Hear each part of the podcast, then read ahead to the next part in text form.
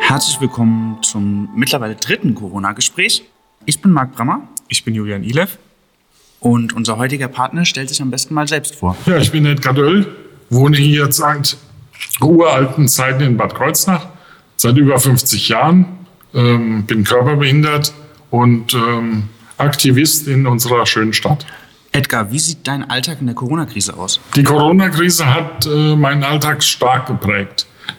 Aufgrund meiner Beeinträchtigung äh, mussten auch meine Assistenten ähm, Masken tragen von Anfang an, die Hände desinfizieren ähm, wenig andere Kontakte pflegen. Also die Einschränkungen waren groß. Für mich selbst hieß das, ich gehe nicht raus, äh, bin die meiste Zeit zu Hause geblieben. Nachbarn und Freunde und Assistenten haben eingekauft und die Erledigung des Alltags äh, durchgezogen. Äh, ganz konkret hatte ich wirklich wenig Außenkontakt außer über Telefon und soziale Netzwerke. Damit hast du Frage 2, was sich konkret verändert hat, größtenteils beantwortet. Welche Änderungen sind dir noch aufgefallen? Was war noch notwendig in der Umstellung? Also Veränderungen waren für mich persönlich festzustellen, dass auch ähm, Stellen wie mein Hausarzt plötzlich nicht mehr erreichbar waren, sondern es gab nur telefonische Kontakte und ähm, man musste sich wirklich ähm, sehr zurückhalten. Ähm, ich bin nicht mehr zur Krankengymnastik gegangen, weil die Praxis geschlossen war. Äh, Arzttermine wurden auf wirklich sehr, sehr lange Zeit verschoben. Es gab also ganz konkrete persönliche Einschränkungen. Welche Ängste hattest du dadurch? Also für mich als Risikopatient ist das schwierig. Ich muss mich sehr vorsehen. Erkältungskrankheiten können schon bedrohlich für mich werden. Äh, mit Corona war das natürlich tausendmal schlimmer. Auch zu Hause wurde am Anfang immer Maske getragen. Und äh, die Angst von mir war, wenn ich das ein, ein Corona-Fall wäre, wäre das für mich sehr schwierig, könnte ähm, möglichst daran sterben.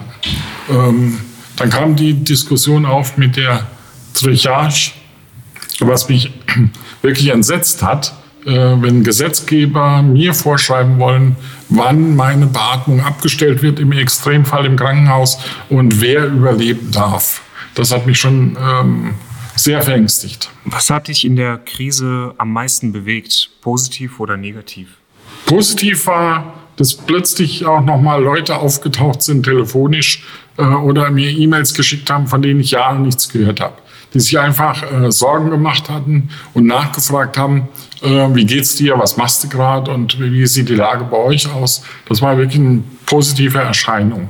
Und besonders gefreut hat mich auch, dass Nachbarschaft und Freunde viele ähm, Aktionen für uns durchgeführt haben. Einkaufen, ähm, das Auto mal über den TÜV fahren oder äh, ganz konkrete Alltagsdinge einfach so gelaufen sind, ohne dass ich da viel tun musste. Negativ war äh, wirklich der Zusammenbruch der persönlichen Kontakte im Freundeskreis, im Umfeld, in der Verwandtschaft, äh, bei allem einfach dieser Abbruch, dieser plötzliche Abbruch der sozialen, persönlichen Kontakte. Hast du dich oder fühlst du dich immer noch ausreichend informiert während der Corona-Krise?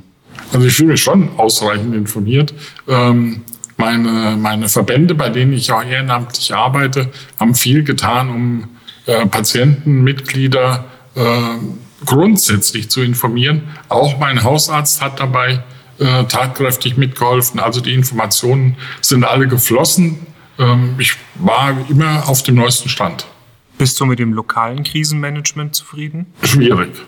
Ähm, da muss ich doch ein bisschen Kritik üben. Wir hatten gleich am Anfang erst über das Gesundheitsamt, später über die Kreisverwaltung nachgefragt, wie unsere Assistenten, unsere Mitarbeiter geschützt werden können. Gibt es Schutzkleidung vom, von der Kreisverwaltung, vom Amt und so. Das war alles negativ. Man hat das weit von sich geschoben, auch hier in der Kreisverwaltung Kreuznach. Ähm, ja, es müsste von oben geklärt werden, aber es wurde nie irgendetwas geklärt. Und es gab null Angebote. Hast du vor oder nach oder während der Corona-Krise soziale Netzwerke genutzt? Und wenn ja, welche waren das und wie hast du sie genutzt? Habe ich viel genutzt. Ähm, ich habe drei, vier, fünf, glaube ich, mindestens fünf äh, kurze Statements bei YouTube veröffentlicht, ähm, bei meinem YouTube-Kanal. Ich habe viel in Facebook geschrieben mit anderen Leuten und bei Instagram ähm, ein paar Postings gemacht. Also das, so die sozialen Netzwerke waren immer präsent und die habe ich auch ausgiebig genutzt. Möchtest du noch etwas hinzufügen, was dir am Herzen liegt? Also mir brennt es auf den Nägeln zu sagen, ähm, dass diese Lockerungsmaßnahmen jetzt so ausufern, dass ähm, in der Fußgängerzone Kreuzlands zum Beispiel fast jeder ohne Mundschutz rumrennt, in den Geschäften das auch eher willkürlich äh, gehandhabt wird. Äh, bei Bus und Bahn ist es ähnlich. Ähm, Im öffentlichen Leben fühle ich mich derzeit nicht wohl, weil kein Abstand gehalten wird, ähm, keine Masken getragen werden und es wird gefeiert bis auf Teufel komm raus. Du hast eben von deinem YouTube-Kanal erzählt. Hast du den jetzt aufgrund der Corona-Krise gestartet oder gab es den vorher schon? Den gab es schon lange, aber er war völlig inaktiv. Da waren ein paar Playlists aus früheren Jahren mal drauf, ähm, aber lange, lange nicht genutzt und Corona war der Anlass, da nochmal Leben reinzubringen. Machst du das weiter? Hast du weiter vor, da äh, Content zu veröffentlichen? Also das habe ich schon vor. Ich möchte weiterhin ähm, zu bestimmten Themen äh, Veröffentlichungen machen, äh, wie zum Beispiel für meinen Sport, Elektrorollstuhl-Hockey oder für ein bisschen Musikanalyse und äh, Besprechung von Büchern oder Platten äh, und ähnliches. Musik und damit auch Moderation gehört ja auch zu deinen Leidenschaften. Da bist du auch aktiv. Ja, ich habe gerade eine Ausbildung zum Radiojournalisten abgeschlossen und mache seit Jahren äh, im kleinen Rahmen zwar nur, aber immerhin äh, DJ-Auftritte. Ähm, ich habe mal in Köln an der Modern Music School DJing äh, studiert. Das liegt schon ein paar Jahre zurück, aber da bin ich immer noch ein bisschen aktiv und das macht mir auch Spaß. Hast du diese Möglichkeit äh, auch während der Corona-Krise genutzt, um Menschen zu erreichen? Äh, mit der Musik habe ich wenig gemacht. Ich habe für mich mein Musikarchiv mal aufgeräumt. Das hat vier Wochen in Anspruch genommen. Und ähm, habe ein paar Playlists gemacht für Bekannte und Freunde ähm, zu bestimmten Themen. Und äh, das war aber im Bereich Musik das Einzige, was konkret angefallen ist. Aber da haben dann digitale Medien auch geholfen, sich zu verbinden. Auf jeden Fall. Ähm, die Kommunikation über, über Facebook war immer da, obwohl Facebook natürlich auch ein kritisches Element ist. Das muss man hinzufügen. Das nutze ich nicht immer so ganz gerne. Aber ähm, YouTube und Instagram stehen auch weit vorne bei mir. Warum äh, stehst du Facebook eher kritisch gegenüber?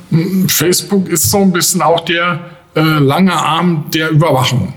Ähm, da stecken Gefahren drin, jeder kriegt alles mit, jeder kann da das Konto ansehen und äh, Privates bleibt nicht mehr privat. Und wie stehst du zu den, ja, ich nenne es jetzt mal Verschwörungstheorien, die auf Facebook vor allen Dingen geteilt werden? Auch die Corona-Verschwörungstheorien, sage ich mal. Halte ich für totalen Schwachsinn. Ähm, ich habe da wenig Verständnis für. Ich kann mit realem Verstand nicht nachvollziehen, wie plötzlich alles in Frage gestellt wird und irgendwie ähm, so Sachen auftauchen. Donald Trump steckt hinter allem oder der böse Russe oder jetzt kommt der Chinese von links oder der Russe von rechts und äh, das ist alles so viel Bullshit dabei und so viel Ignoranz und äh, das kann ich nicht nachvollziehen und wehre mich damit äh, allen Kräften dagegen. Edgar, dann danken wir dir für dieses Gespräch. Vielen Dank. Danke auch.